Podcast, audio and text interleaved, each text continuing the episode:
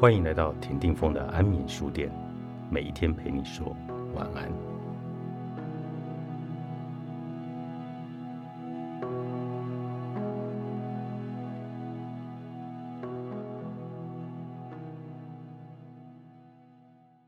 人生是一列单向行驶的列车，没有卖回程的车票。或许是年轻时受过太多的苦，当日子一天天好起来后，他还是过着节俭的日子，舍不得吃穿，但却愿意买好一点的东西给身边的人。孩子小的时候，家里没有什么钱，冬天基本上就是吃自家种的大白菜。偶尔孩子也会闹脾气，说白菜不好吃，想吃点别的菜。每当这时，他才意识到应该去买点菜。改善一下家里的伙食了。若身上的钱够，他也会买点肉来吃。只是餐桌上依然有白菜，孩子们不吃，就只好他吃。丈夫夹起一块肉放在他的碗里，他总是说：“我不吃，胃消化不了。”结婚十几年后，老公得到升迁的机会，薪水也涨了，家里总算摆脱了贫困，日子也逐渐好起来。有时候领了薪水，老公就会买一两件衣服要送她。她试穿的时候很开心，她身材好穿，什么都好看。只是那些衣服买来后，她都小心翼翼地放在衣柜里，说着等重要的场合再穿吧。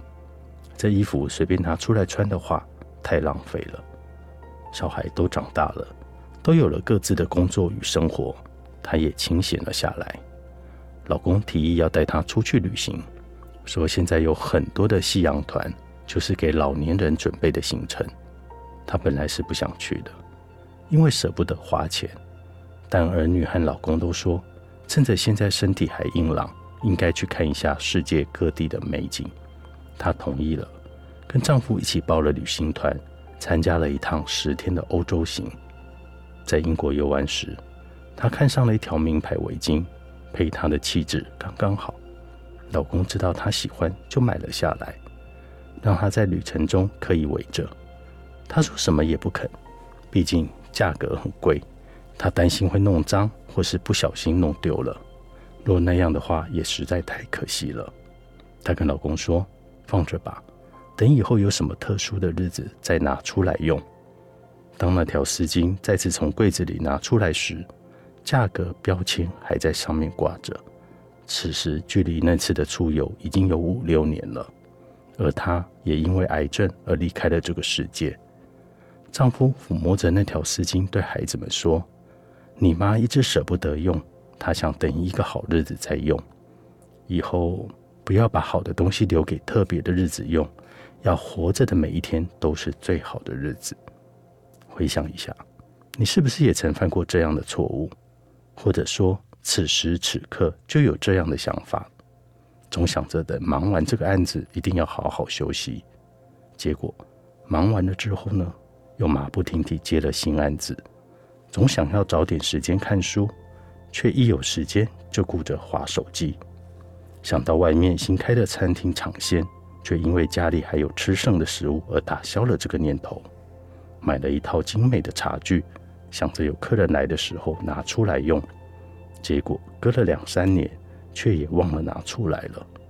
想跟老朋友聚一聚，却总是说找机会。我们总在等着将来，等着某一天，却忘了活着的每一天都是最珍贵、最特别的日子。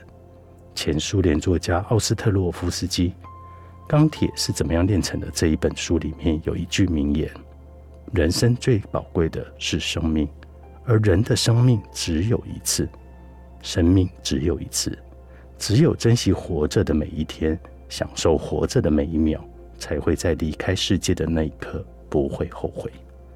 有一个女孩，因为接受不了男友移情别恋的事实，整天魂不守舍，精神恍惚，甚至想要自杀。朋友去看她的时候，只对她说了一句话：“好好活着。”当你永久闭上双眼死去时，就无法再感受这个世界的一切美好了。这句话深深触动了女孩的心，把她从绝望的泥沼中拉了回来。许久之后，她跟朋友说：“没有一个人在面对死亡的时候可以无动于衷。即使你下定决心要结束生命，但真的要去做这件事时，还是会害怕。”我很庆幸自己悬海勒马，没有做出那么极端的事。也谢谢你让我明白，我的生命不是为了一个人而存在，而我们也没有掌控生命长短的权利。活着的每一天都是奇迹，都应该要珍惜。人生就是一列单向行驶的列车，没有往返的车票。很多时候，我们总觉得人生还很长，日子还很多。有些东西要留到特别的日子再去用，有些事情可以等到将来和某一天再去做。但无数个现实中的遗憾故事告诉我们，谁也不知道明天和意外哪一个先到来。趁父母还健在，多抽点时间陪陪他们；趁自己还年轻，多去看看外面的世界；趁还有机会，多向亲爱的人表达你的爱意；趁还来得及。多去做自己喜欢的事情。时间是不等人的，别等到没有能力和机会去做这些事情的时候才来后悔。活着的每一天都是特别的日子，都是珍贵的日子。珍惜每一天，享受每一天，这才是对生活应该要有的态度。走出情绪黑洞的练习课，作者李世强。诚实文化出版。